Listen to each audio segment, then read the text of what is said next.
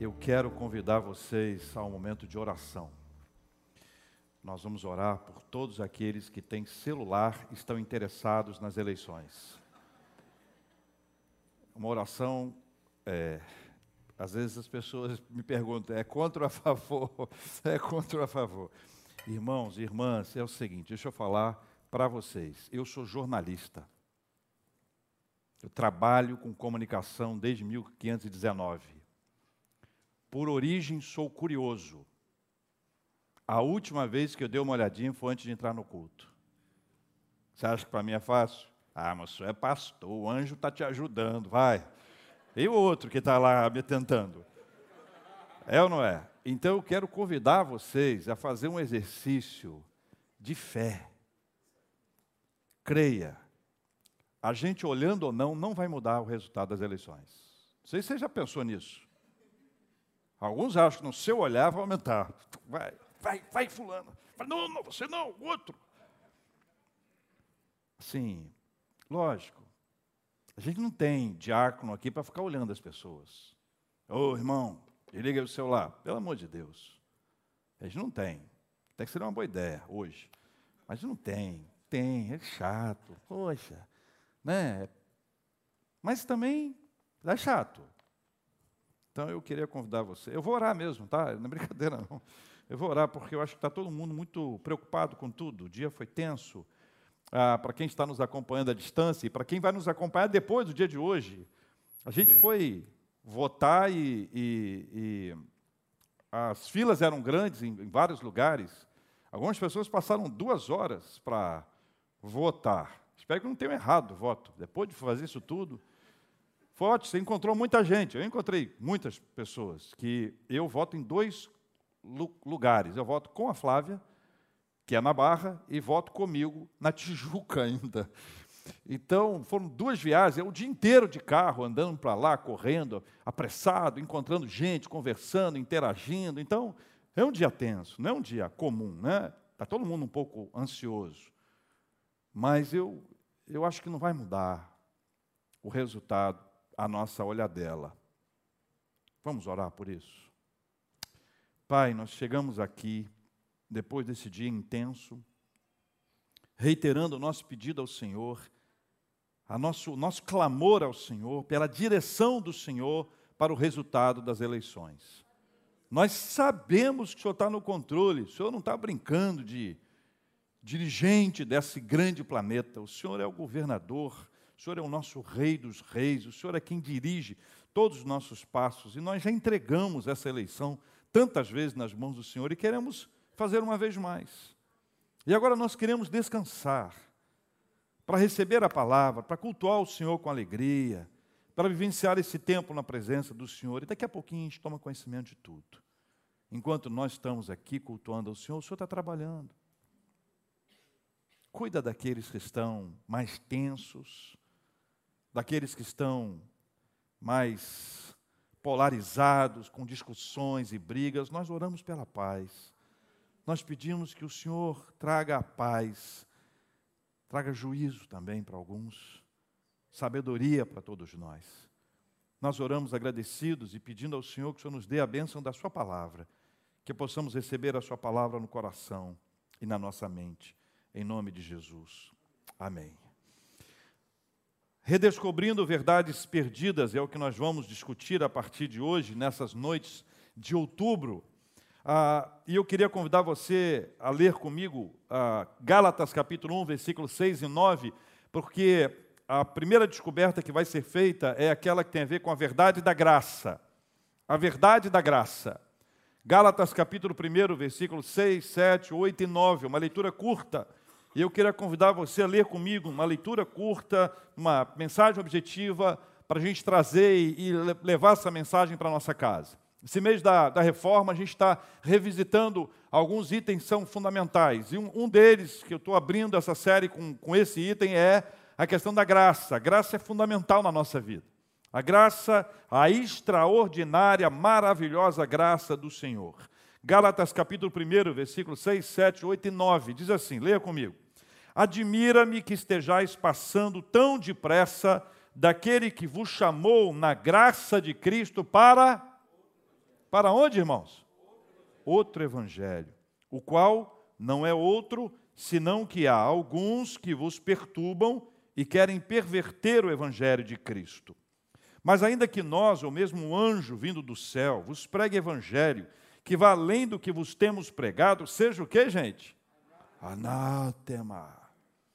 Assim como já dissemos e agora repito, se alguém vos prega evangelho que vá além daquele que recebestes, seja anátema. Eu vou voltar com vocês aqui aos versículos 6 e 7. Vamos colocar na tela para que a gente possa observá-lo e acompanhando à medida que a gente vai discutindo aqui esse, esse, essa, esses dois versículos que foram aqui apresentados. Primeiro, Paulo está negativamente impressionado com o que estava acontecendo com algumas pessoas da Galácia, que é hoje a região da Turquia. Ele diz: Admira-me que estejais passando. Essa, esse verbo, admirar, no seu original, significa que ele está absolutamente impressionado. Ele está tá negativamente maravilhado. Sabe quando você fica maravilhado com alguma coisa linda, maravilhosa, extraordinária, sobrenatural que acontece na sua vida? Você fica maravilhado. Meu Deus, eu estou maravilhado. É isso ao contrário. Ele está impressionado com aquilo que está acontecendo.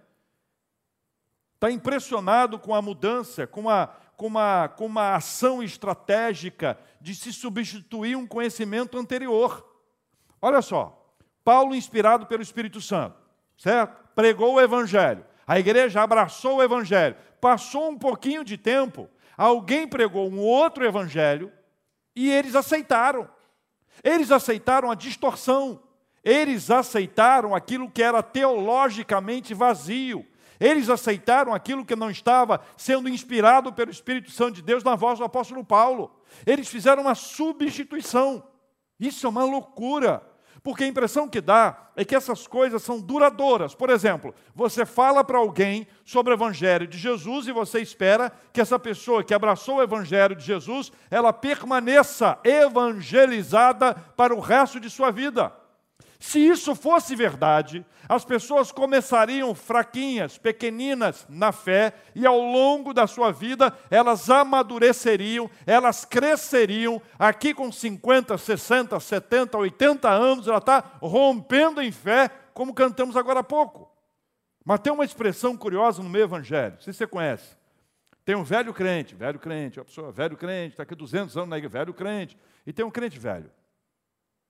O chamado crente velho é o oposto daquele que está no primeiro amor.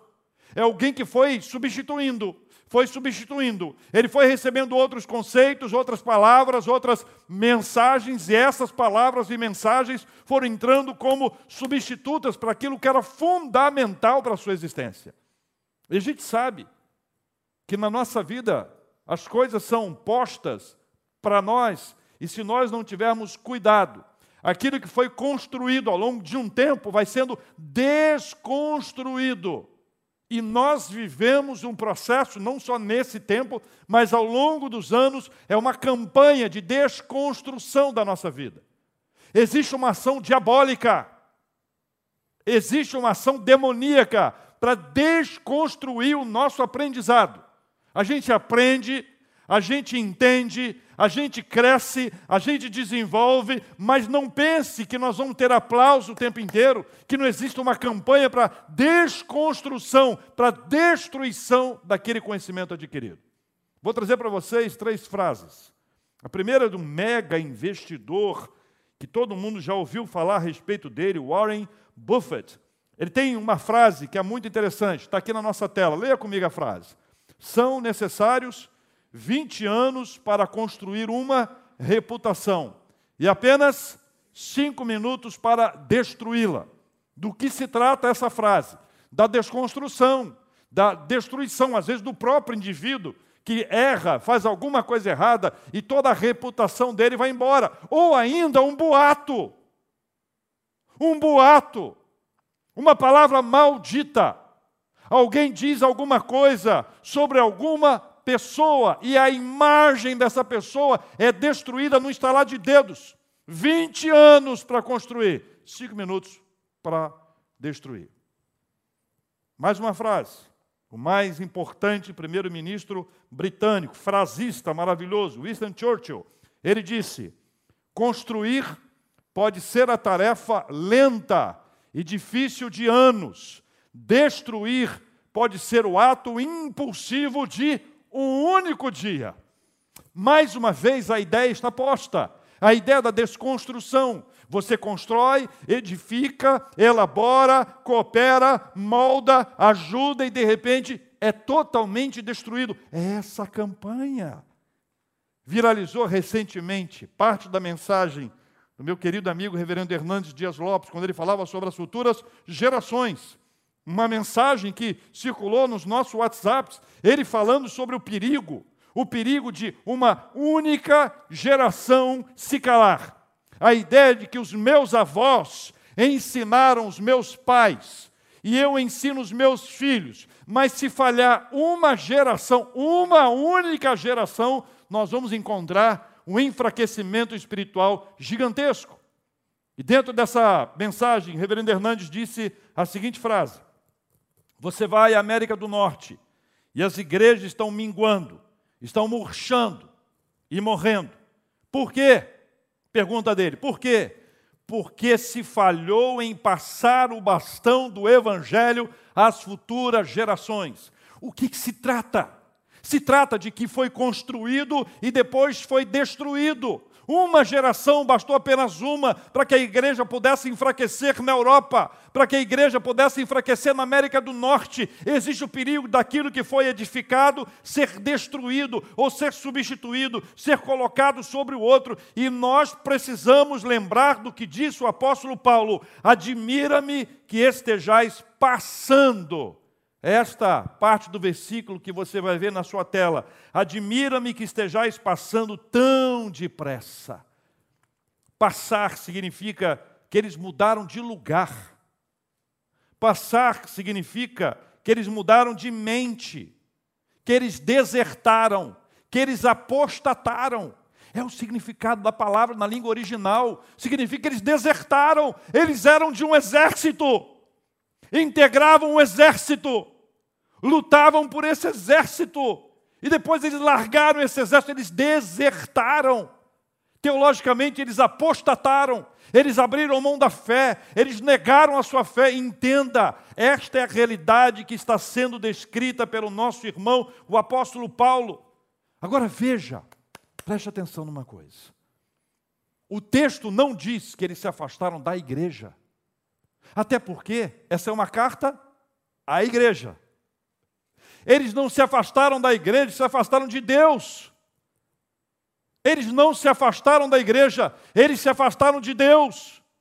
O primeiro afastamento é de Deus, depois a gente se afasta da igreja.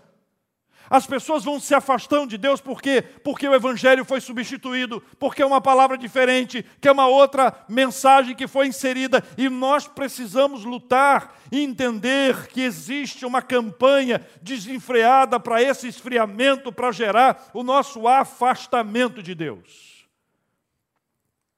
Misericórdia. O texto continua daquele que vos chamou na graça de Cristo para outro evangelho, qual não é outro.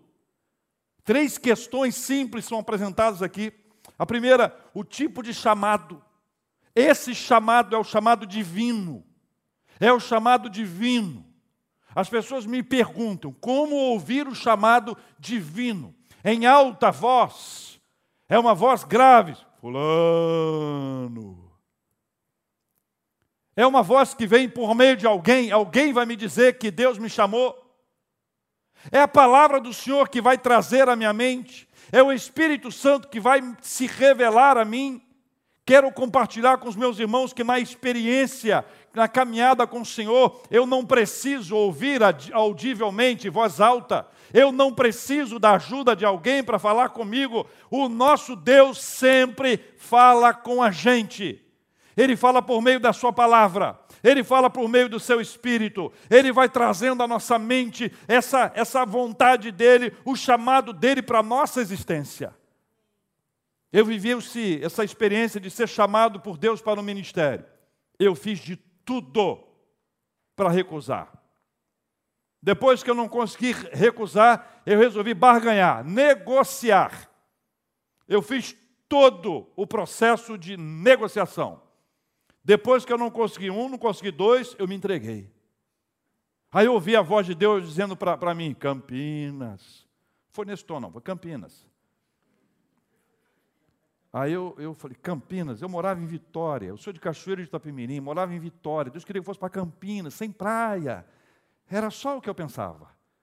Mas Campinas é o seminário mais tradicional da igreja presbiteriana, é o seminário mais antigo, é o seminário com uma reputação extraordinária, até eu entrar.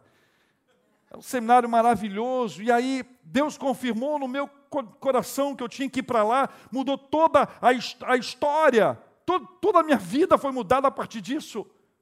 Mas eu tinha convicção que era ali o lugar que Deus queria que eu estivesse. Chamado de Deus, não necessariamente o ministerial, o chamado de Deus para qualquer ação na nossa vida. Segundo, a deserção primeira, a deserção primeira daquele que se afastou, foi a deserção da intimidade com Deus. Casamento o marido da mulher, eles não chegam da noite para o dia e dizem assim: acabou. O processo vai triturando o relacionamento de tal forma que fica evidente que não há mais intimidade. E não se trata tão somente de intimidade sexual, não há intimidade, não há, não há confidência, não há amizade, não há palavra, não há companheirismo quando isso vai se distanciando, quando isso vai se afastando, é o caminho para o divórcio.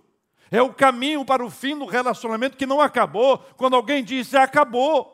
Ele foi sendo acabado, ele foi sendo destruído. Essa ausência de intimidade revela que este relacionamento está por um fio.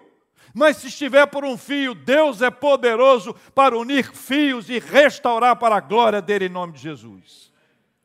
Terceiro, as consequências mais habituais são o esfriamento, desentendimento e afastamento. Deixa eu explicar o que eu quero dizer com desentendimento. Eu passo a discordar. Não é problema discordar, entendam isso. Nós somos uma igreja presbiteriana, nós gostamos de pensar.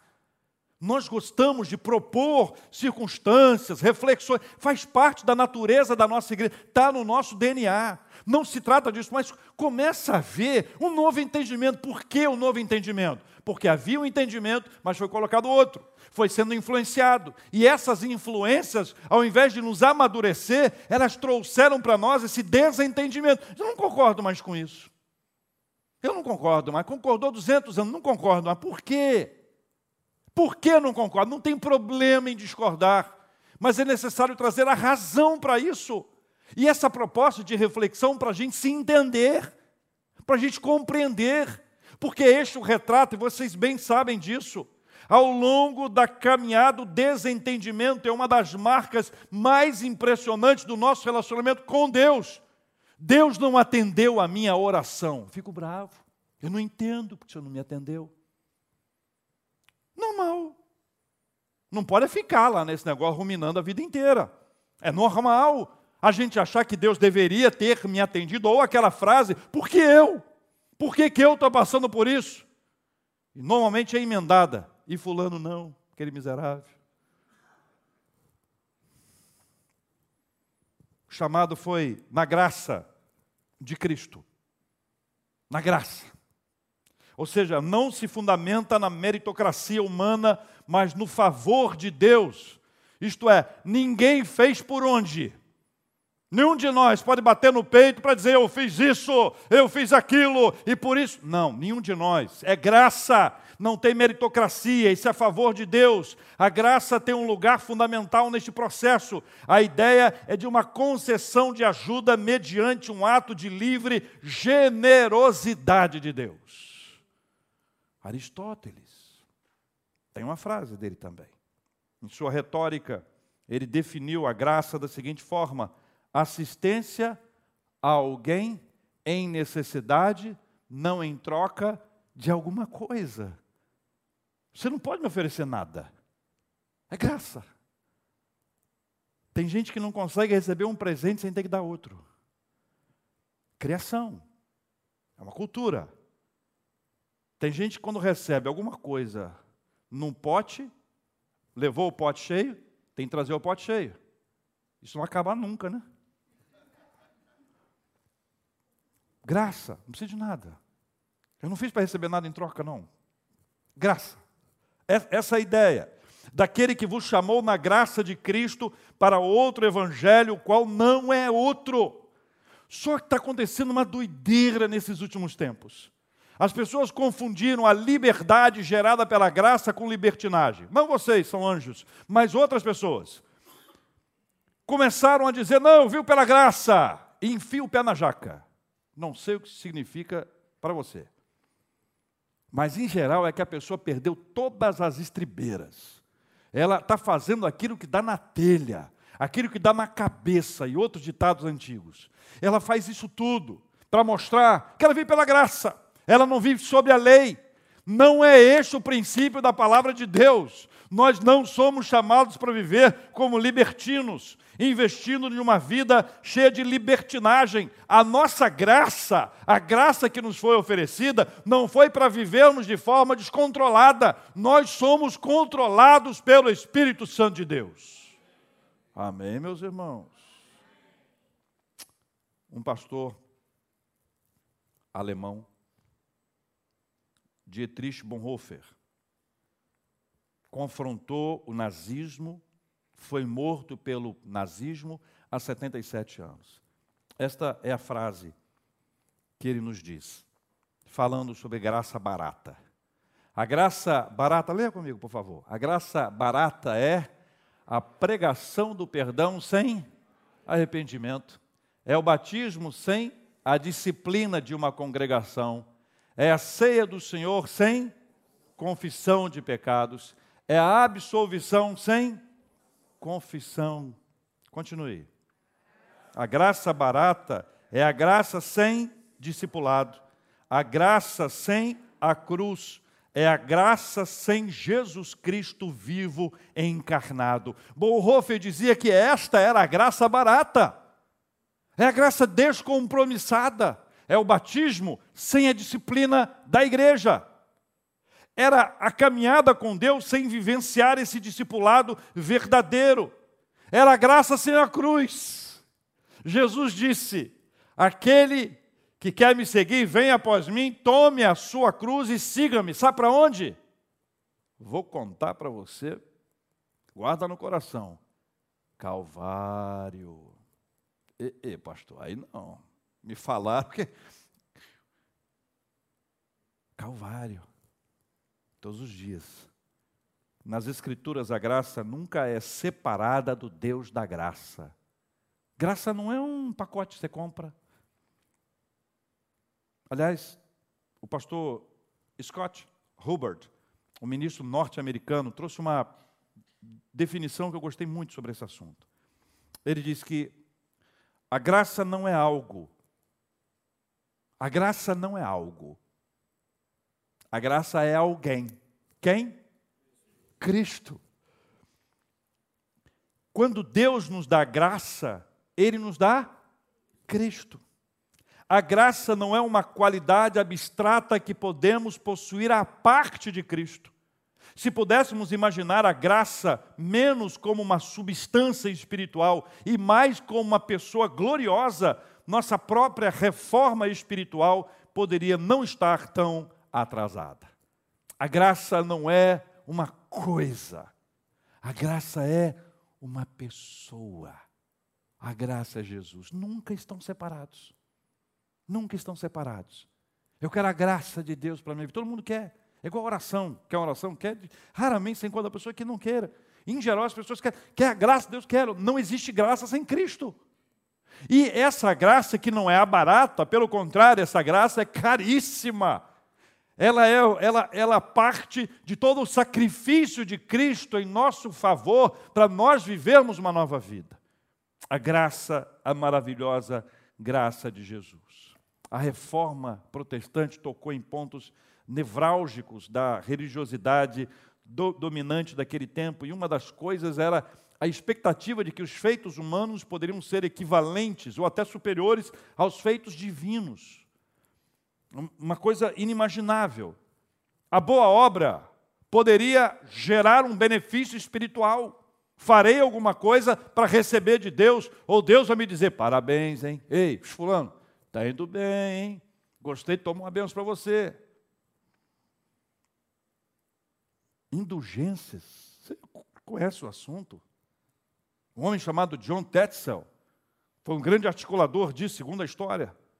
John Tetzel apresentava um marqueteiro da sua época extraordinário. Ele dizia que o tilintar da moeda, no tilintar da moeda, trum, trum, uma alma saía do purgatório. Aí pessoa, alma de quem? Quem na sua família? A pessoa, ah, minha avó, gostava dela? Ah, minha avó era maravilhosa. É isso. O tilintar da moeda, a vozinha, uh, para o céu. Imagina você amando a sua avó. Ah, não custa nada, vai que, né? A galera que acende vela. Não, eu não creio nisso, mas pelo sim, pelo não, né? Vai que. Não, eu não acredito nada disso. Nada disso. Vai que. Está mais ansioso que a projeção. Ô projeção, que ansiedade é essa, projeção? Hein? Já foi, né? Tá bom, fica aí então. Então, projeto, projeto de novo agora. Vamos lá. Martinho Lutero, Martinho Lutero apresentou 95 teses. Eu pensei em ler as 95. Pô, eu falei, não. Só duas. A 27 e a 28. Leiam comigo, 27. Pregam doutrina humana os que dizem que tão logo tilintar a moeda lançada na caixa, a alma sairá voando do purgatório para o céu. Ó. Oh. Uh. 28. Certo é que ao tilintar a moeda na caixa, pode aumentar o lucro e a cobiça. A intercessão da igreja, porém, depende apenas da vontade de Deus. 95 teses, só essas duas aí para ficar aqui entre nós. Ele martelou lá na porta da Catedral de Wittenberg, restabelecendo a ordem, propondo uma reflexão. Os historiadores dizem que Lutero não queria uma revolução. Não era a proposta dele imaginar que seria tudo isso que tem até hoje. Ele não sabia o que Deus estava realizando por meio dele. Mas lá no 31 de outubro de 1517, dois anos, para aqueles que são da igreja há mais tempo, ele colocou, restabelecendo o conceito para que eles pudessem ter ideia clara daquilo que estava sendo feito. Então, quando os Gálatas deixam a verdade, eles deixam a, aquela, aquele ensinamento que foi compartilhado, que foi construído, e vão absorvendo coisas, passando tão depressa e desconhecendo, inclusive, a graça de Cristo, a graça do nosso Deus. Versículos 6 e 7, admira-me que estejais passando tão depressa daquele que vos chamou na graça de Cristo para outro evangelho, o qual não é outro, senão que alguns, olha só como é que, olha, olha, olha as expressões, olha o verbo, alguns que vos perturbam e querem perverter o evangelho de Cristo, pervertidos. Perverter é alterar, virar, ou distorcer na sua língua original. A realidade é que esses, esses estavam é, perturbando com o objetivo de distorcer o Evangelho. Isso era um desejo, uma ação maligna. O que eles queriam é que as pessoas naufragassem na sua fé, que eles perdessem a direção, a orientação de Deus. Por óbvio, a distorção do Evangelho acontece aos poucos. A distorção não acontece de uma hora para outra. Um dia crente, no mesmo dia à noite herege. Não é assim a heresia vai subindo devagarzinho. Daqui a pouco começa a ver que já foi. Elas são, essa distorção, ela, ela, ela não gera um grande terremoto, ela, ela vem de vários abalos. E à medida que esses abalos vão acontecendo, a pessoa vai deixando a sua normalidade, vai mudando inclusive a configuração de normalidade. Quais os impactos de alguém que abraça o evangelho distorcido? Abraçou o evangelho distorcido, acha que é o Evangelho. Não saberá ouvir a voz do Senhor, não estará se aproximando de Deus, não desfrutará de um verdadeiro relacionamento com Ele, não se apropriará das bênçãos espirituais, não andará em seus caminhos, não conhecerá a verdade e, por conseguinte, não será por ela liberto. Ou seja, acha que abraçou o Evangelho, mas abraçou outra coisa que não é o Evangelho. A pessoa acha que está construindo um relacionamento com Deus, mas não está. E no versículo 7, ainda nesse texto, fala sobre um outro evangelho e diz: o qual não é outro. Ajuda a gente a entender que não existe outro evangelho. Ainda que se chame evangelho de não sei quem, ou de não sei o quê, o evangelho daquilo, o evangelho daquilo outro, não é evangelho. Não é o evangelho de Cristo. O Evangelho de Jesus é o que está registrado na Bíblia Sagrada sob inspiração divina. E nós só conseguimos ler, assimilar, aprender com a iluminação do Espírito Santo de Deus. Finalmente, versículos 8 e 9. Mas ainda que nós, ou mesmo um anjo vindo do céu, vos pregue evangelho que vá além do que vos, temo, vos temos pregado, seja anátema. Assim como já dissemos, e agora repito, se alguém vos prega evangelho que vá além daquele que recebeste, seja anátema. Paulo, Paulo começa, Paulo é um homem de Deus mesmo. Se eu mesmo chegar aqui e apresentar uma notícia diferente daquela boa nova que eu falei, não creio em mim, isso é maldito. Maldito. Na igreja presbiteriana, quando nós ordenamos um pastor, uma das frases que se destaca é: você, igreja, fala para a igreja, você promete obediência ao reverendo fulano de tal enquanto ele for fiel às sagradas escrituras? Aí eu digo sim. Agora, sei pular fora? Não. Eu, Davidson, Moisés, ou qualquer outro pastor que ocupar este púlpito, se disserem ou se dissermos qualquer palavra que não esteja contida nas Escrituras, não obedeça. A ordem contrária deveria ser a mesma. Se estiver, obedeça. Alguém ou alguma coisa que seja classificada como anátema significa estar sob a maldição de Deus. Veja essa frase que está na tela. Alguém ou alguma coisa que seja classificada como anátema significa estar sob a maldição de Deus. Lá no, Novo, no Antigo Testamento, Josué, liderando o povo, recebeu de Deus uma ordem: vocês vão invadir Jericó. Uh! Nasceu até uma música naquela época. Vem com Josué, uma coisa assim. E aí eles se organizaram, mas teve uma outra ordem claríssima: não peguem nada dos despojos. Nas guerras tinha isso. Podia pegar despojos ou não. Essa era, não pode. Por que não pode? Que será maldito. É maldição para o nosso acampamento. É maldição para o nosso povo. E lá foram eles para a guerra, uma guerra extraordinária, tocaram trombeta, a muralha caiu, o povo invadiu, foi aquela festa, aquela vitória extraordinária. E aí um homem chamado Acã achou umas coisinhas lindas ali, pegou aquilo e levou para a casa dele, colocou debaixo da tenda e escondeu quietinho. Quietinho, enquanto o povo estava celebrando, e o povo de Israel dança. Se você for Israel comigo, vou te ensinar umas danças. Desde que eu aprenda lá, porque eu sempre aprendo e esqueço, aprendo e esqueço. Mas no barco a gente tem umas danças lindas e o povo festeiro, alegre, que celebra com força, eles estão cantando. Imagine bem, enquanto aqueles gritos de vitória, de alegria, estão sendo é, dados e ecoando no, no arraial inteiro a alguém que fez uma coisa errada e acha que está todo mundo sabendo, mas ao mesmo tempo se achando esperto, acreditando que pode enganar a Deus de alguma coisa foram para uma outra guerra, batalhazinha, bem, bem pequena comparativamente à anterior, e perdem. E saem de lá desesperados. Um lugar chamado Ai, ajuda até a gente a gravar. E aí eles se reúnem mais uma vez e Deus fala com Josué: há maldição, há coisas condenadas no meio de vós. E aí? Aí começou o negócio. Quem foi? Tem sempre alguém que já fez coisa errada no passado que leva a culpa. Não sei se você foi assim. Aconteceu uma coisa, fulano, não foi eu não, fiz nada, às vezes nem fez mesmo.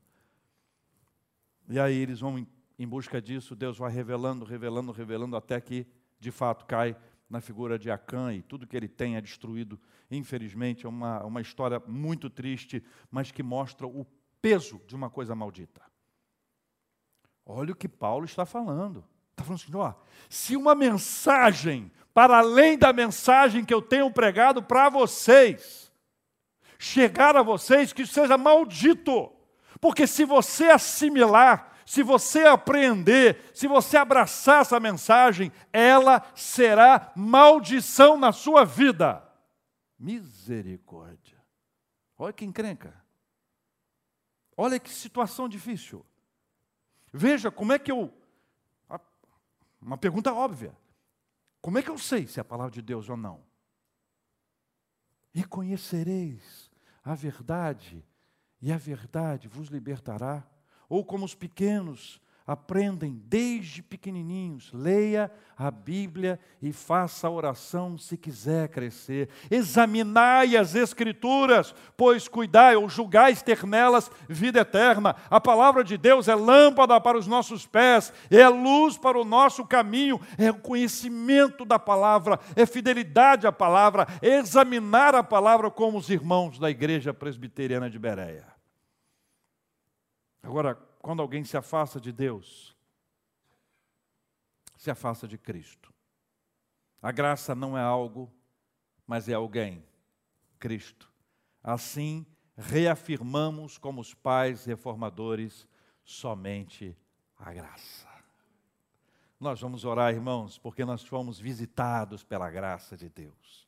A graça nos visitou, a graça maravilhosa do Senhor Jesus Cristo, a graça que é Jesus, tomou a nossa história, entrou para mudar completamente a nossa caminhada. É diante da graça do Senhor que nós estamos. Eu quero orar com você que foi alcançado pelo Espírito Santo por meio dessa palavra. Quero orar com você que tem motivos especiais de oração a fim de serem apresentados diante de Deus quero orar com você que tem motivos para agradecer ao Senhor. Deixe o seu lugar e venha aqui à frente, porque nós vamos orar juntos em nome do Senhor Jesus Cristo.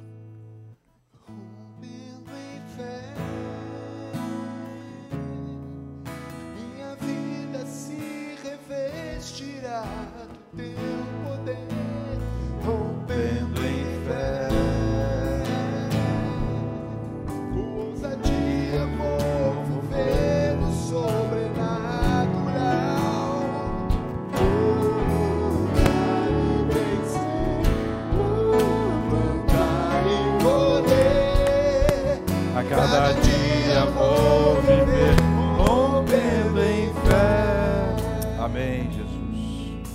chegar um pouquinho mais, chega mais pertinho. Deus querido, nós oramos agradecidos pela bênção da graça de Jesus. Fomos alcançados pela graça, somente a graça, somente a Sua palavra, o Seu Evangelho, nada além, nada quem. O Senhor nos amou primeiro, não fizemos nada para sermos amados, e o Senhor disse: Eu amo você. O amor do Senhor nos constrange e nos transforma. Por isso, nós entregamos o nosso coração nas mãos do Senhor e declaramos: o Senhor Jesus é o nosso Senhor e é o nosso Salvador. Pai, nós oramos pelos nossos irmãos e irmãs que têm vindo lutas nas suas vidas. Questões de saúde, nós oramos pela bênção da saúde, pela bênção da paz no coração e a paz dentro de casa, pelo despertamento para o estudo da Sua palavra, para o crescimento em oração, homens e mulheres de oração buscando a face do Senhor. Pai, nós oramos pelas nossas famílias, oramos pelos nossos missionários, pelas nossas igrejas, pelo teu povo que está espalhado pela face da terra nessa noite de domingo. Oramos, ó Deus, pedindo que o Senhor continue a abençoar aqueles que estão com seus corações agradecidos por vitórias obtidas, conquistas especiais, agradecidos pela bênção do aniversário de vida ou de casamento. Muito obrigado por tudo, Pai, que o Senhor tem nos dado. Nós exaltamos o nome do Senhor em nome de Jesus. Tudo que nós pedimos ao Senhor, o Senhor escuta. Se for da vontade do Senhor, essa bênção chegará. E nós já queremos te agradecer antes mesmo de recebê-las. Essas bênçãos virão, se demorarem, o Senhor vai nos dar paciência. E se essa não for a vontade do Senhor, o Senhor vai encher o nosso coração de paz. Assim nós oramos e agradecemos e declaramos que nós vamos continuar rompendo em fé em nome de Jesus, o nosso Senhor. Amém.